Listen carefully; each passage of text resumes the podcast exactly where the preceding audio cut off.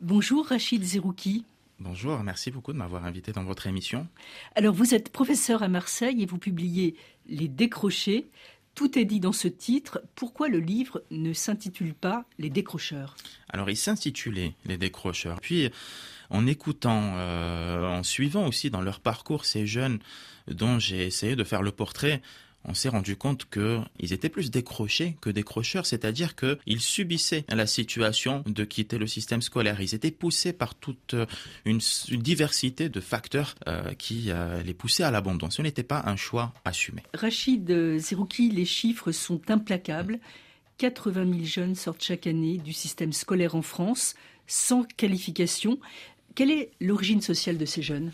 Alors bien souvent, c'est une origine sociale euh, assez précaire. Hein. Ce sont des jeunes plutôt du milieu défavorisé qui vont avoir tendance à quitter le système scolaire avant d'obtenir la moindre qualification. On le sait, hein, c'est pas le seul critère qui vous pousse à abandonner l'école, mais c'est un critère très significatif parce que avoir euh, une situation sociale stable, favorisée, ça a un effet protecteur sur tout le reste. Justement, qu'est-ce qu'ils ont en, commun, hein, tous ces jeunes? Ce qu'ils ont en commun, je dirais que euh, c'est aussi commun au public que j'ai étudié précédemment, celui des SECPA, donc du, public en grande difficulté scolaire, qui n'a pas encore décroché. Ce sont des jeunes qui euh, souffrent qui sont dans une situation de fragilité et qui sont blessés parce que l'école s'adresse à tout le monde, tout le monde passe par l'école et donc en être exclu quelque part, euh, c'est une blessure. Vous avez été professeur en SECPA, euh, en section d'enseignement général et professionnel adapté, mais j'aimerais que vous me donniez votre définition à vous. La définition, je dirais que ce sont des élèves qui euh, sont exclus pour moi, le mot principal, c'est ça. Hein. tout le reste découle de ce sentiment d'exclusion, parce que ce n'est pas tout à fait une exclusion. ces jeunes de, de SECPA sont quand même dans des établissements scolaires, mais ce sont des classes à part. Et ça, ils le comprennent assez vite, pas forcément dès la sixième, mais ils comprennent assez vite qu'ils sont mis à l'écart des autres du fait de leurs difficultés et euh, bah, le sentiment de stigmatisation et même la stigmatisation, c'est pas juste un sentiment, découle de euh, cette exclusion et, la souffrance aussi euh, vient de là. Et puis, quelque part, parfois, on peut aussi avoir une force qui vient de là, un euh, sentiment, une envie de revanche. C'est-à-dire que les, élèves considèrent la classe SECPA comme une classe poubelle? Oui, après, ils sentent ça parce qu'on leur fait ressentir ça. c'est un mot, SECPA, dans le langage commun, notamment celui des adolescents, qui est synonyme de bête, de stupide d'idiot. Dans la cour de récréation, un SECPA, c'est euh, une insulte. Et donc, vous êtes, votre orientation est une insulte aux yeux de, vos camarades. Et donc, parfois, les, plus forts euh, mentalement d'entre eux ont cette envie de montrer euh, ce dont ils sont capables. Alors, ce qui est poignant dans le livre, c'est que ces jeunes décrocheurs ou mmh. décrochés sont soumis à une sorte de fatalité. Ils renoncent et ce renoncement s'exprime de la manière suivante les études, c'est pas pour moi. Les études, c'est pas pour moi. L'école, c'est pas fait pour moi. Euh, c'est un, renoncement et encore une fois, c'est c'est le fruit d'une euh, réflexion d'abord, mais c'est le fruit aussi d'un vécu. Et euh, ce renoncement, on le construit au sein de la société. Il y a aujourd'hui, on l'entend très souvent, des gens qui pensent que certaines personnes, certains jeunes ne sont pas faits pour l'école. C'est-à-dire que dès notre naissance, il y aurait euh, des caractères innés qui font que on est fait pour l'école ou non. Moi, je m'insurge vraiment contre cette idée-là. Et je pense qu'il faut croire que tous les enseignants et que tous les décideurs doivent croire au principe d'éducabilité. C'est-à-dire que l'école peut apporter quelque chose à tous les jeunes. Alors, justement, vous êtes allé à la rencontre hein, de ces décrochés, de vos anciens élèves.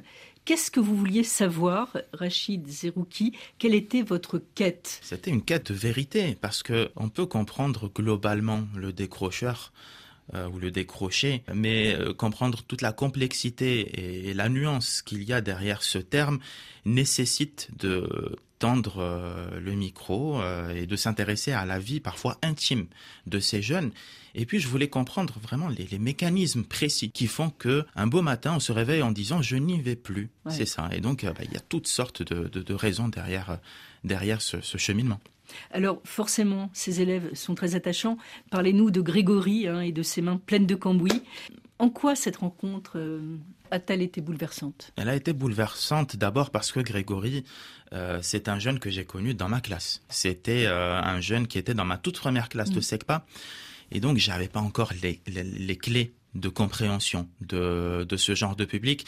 Grégory, j'ai tout de suite vu que c'était un jeune euh, très en conflit avec l'institution, très difficile à tenir. C'était un jeune très mature aussi. Il me parlait déjà de euh, ce qu'il voulait faire plus tard. Il avait une sorte de fatalité que normalement on trouve bah, chez les trentenaires, voire quarantenaires. Je vais finir à l'usine, je vais faire mes trois habits, je vais avoir mon SMIC, ça permettra de, de nourrir ma famille. Ils entendaient ça de la bouche de quelqu'un qui a 14, 15 ans. Cette maturité, il fallait que je comprenne à ce moment-là qu'elle était suspecte. Je l'avais pas compris. C'est ma première année. Et finalement, je le recroise euh, tout à fait par hasard. J'avais déjà l'idée du livre. Et je recroise. Et, je lui en parle et finalement, voilà, il m'ouvre les portes chez lui. Euh, sa maman aussi m'ouvre les portes de, de la maison pour comprendre ce qui se cachait derrière cette maturité. Et on voit donc euh, toute la richesse. Et, en même temps, c'est assez terrible parce que, en fait, euh, on voit bien que, que, ce jeune, il a envie de gagner de l'argent. Comme vous dites, il va se contenter d'un SMIC. Et il n'y a personne pour lui dire Mais attends, là, Grégory, tu vas avoir de l'argent tout de suite, mais si tu fais des études, tu n'en auras pas tout de suite, mais peut-être plus plus tard. Et, c'est peut-être ce qui fait la différence aussi avec la classe sociale. Mmh. C'est que là, il n'y a personne pour lui dire euh, euh, non, bah, peut-être il faut insister un petit peu. Peut-être que. Je ne dis pas que tous les, jeunes sont faits pour faire des études, hein, pas, du tout. Mais peut-être que dans le cas de Grégory, il n'y a pas eu cette personne qui a pu dire euh, mais il faut peut-être insister un peu. quoi. Absolument. Je suis complètement d'accord avec cette analyse parce que on parle beaucoup de, de capital financier. Hein, euh, en utilisant, euh, voilà, en puisant dans Bourdieu, on parle de, cette richesse financière qui va d'une génération à l'autre. Et puis on parle un peu moins de ce capital lié à l'information à l'orientation. Certains jeunes vont avoir des parents ou voir euh, des grands frères, des grandes sœurs qui vont les conseiller, qui vont leur montrer tout ce qui est possible. Et ça, c'est euh, une clé de compréhension du monde qui est socialement marqué. Tout le monde n'a pas n'a pas les moyens de savoir quels sont les chemins qui s'offrent à lui, et certains ne voient qu'un seul chemin, donc ils s'engouffrent dedans. Mais effectivement, on pourra parler de choix éclairés, assumés, à partir du moment où on distribue la même information à tout le monde, et ce n'est pas du tout le cas aujourd'hui. Alors vous êtes enseignant, quels sont, si j'ose dire, les symptômes euh, de l'élève qui va décrocher? Dans le livre, j'ai compté, je ne sais plus combien il y a de mots, cahier de correspondance, hmm. comportement euh, inadmissible, conseil de discipline, ça, ça revient souvent. Euh, c'est un peu toujours le même scénario. il y a des prémices oui, c'est euh, bien souvent les mêmes euh, prémices. On trouve des signes précurseurs du décrochage. Ce sont bah, des résultats qui s'effondrent, c'est une motivation qui euh, s'effrite au fil du temps. Et puis le point le plus marquant, c'est l'absentéisme. C'est une fois que vous commencez à ne plus aller à l'école, vous vous inventez des fièvres, des maux de ventre, et puis un beau jour, ce n'est même plus la peine d'inventer quoi que ce soit. Vous arrêtez de faire le comédien et vous dites je n'y vais plus ce sont des signes précurseurs. Après, euh, il faut aussi euh, ne pas céder à la panique parce que on peut avoir euh, aussi des, des, coups de moins bien. Donc, le décrochage, c'est en quelque sorte l'aboutissement de tout un tas de, de, petits renoncements qui mènent finalement au plus grand. Est-ce que le fait que vous, vous ne soyez pas né, comme on dit, avec une petite cuillère en argent dans la bouche, est-ce que ça, ça vous rapproche de vos élèves? Est-ce que vous avez ce savoir intime? Oui, je pense qu'il y a quelque chose qui me rapproche de mes élèves. Il y a une origine sociale et puis il y a aussi, euh, avec beaucoup de mes élèves, le fait d'être venu d'ailleurs. Hein, moi, je suis né au Maroc, j'ai grandi au Maroc et j'ai connu euh, voilà, le fait d'être dans un pays qu'on ne connaît pas. Euh, de vivre avec une langue qu'on ne maîtrise pas tout à fait. J'ai connu ça. Donc, sous les mènes, forcément, tout ça, à fait. Exactement. Fait écho, hein. Ça fait écho. Je comprenais bien ce qu'il était en train de vivre cet enfant parce que je l'ai vécu moi-même. Donc c'est plus facile et ça, c'est des études qui le montrent. C'est plus facile d'exercer de l'empathie vis-à-vis de publics qui nous ressemblent. Pourquoi êtes-vous allé au-delà du déterminisme social? C'est-à-dire que, par exemple, à travers les portraits de Camille, Yacine, Souleymane ou encore Jade, mhm. vous abordez, par exemple, le handicap, euh, la phobie scolaire. Mais j'ai envie de vous dire, euh, là, pour le coup, ça, ça peut exister dans toutes les classes sociales. Absolument. C'est renforcé avec ces élèves-là? Moi, je, je, je, voulais vraiment justement dépasser le déterminisme social pour montrer que oui, l'origine sociale, ça détermine beaucoup de choses, mais il y a aussi d'autres facteurs, d'autres déterminants. Le décrochage, ça peut arriver à tout le monde, avec moins de... Euh, les statistiques sont moins dures avec les, les, les plus aisés, mais l'anxiété euh, qui euh, vous mène à ressentir ce qu'on appelle la phobie scolaire, qui n'est pas réellement une phobie, ce sont des troubles anxieux, ça, ça peut, ça, ça peut subvenir chez n'importe qui. Ça, ça, pour le coup, ce n'est pas marqué socialement.